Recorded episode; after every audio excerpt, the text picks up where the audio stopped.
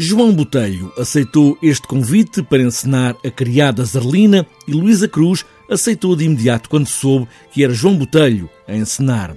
Do jogo de luz e planos do cinema só sobrou a luz, não se cansa de dizer João Botelho, este plano geral do teatro é campo aberto, mas desafiante. É evidente que o cinema, é, eu posso fazer muitos planos, dividi-los, eh, planos aproximados, grandes planos, eh, movimentos de câmara, que é um plano geral, como sabe.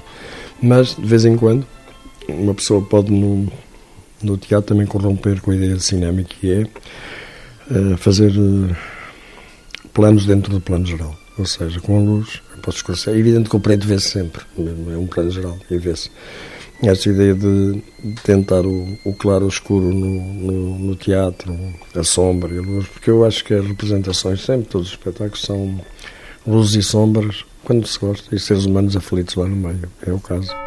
Os relógios das igrejas acabavam de bater as duas horas e os sons misturavam-se de forma desordenada. Luzes e sombras e pessoas aflitas lá no meio, diz João Botelho, de qualquer espetáculo, como este com Luísa Cruz, sozinha, mas sem estar só. Ela é tudo neste texto que parte do romance de Hermann Brock. Ela assume tudo, ela diz o, o discurso do outro, eh, interpela-se e responde. E há uma voz fora de campo também que ela conta a história do senhor que está lá deitado, que não está. Mas a ideia de, de assumir tudo. É uma personagem que vai assumir tudo, que está sozinha, sem rede, sem nada.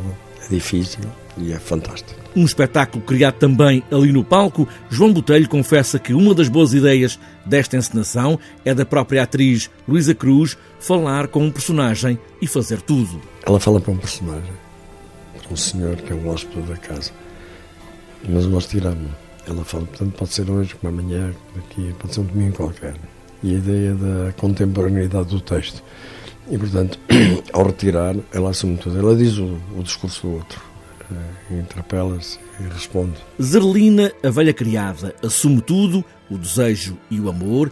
Ela que não é do povo, mas também não é da burguesia, mas assume tudo. Tudo devia ser dela. A reclinar-se de novo no canapé.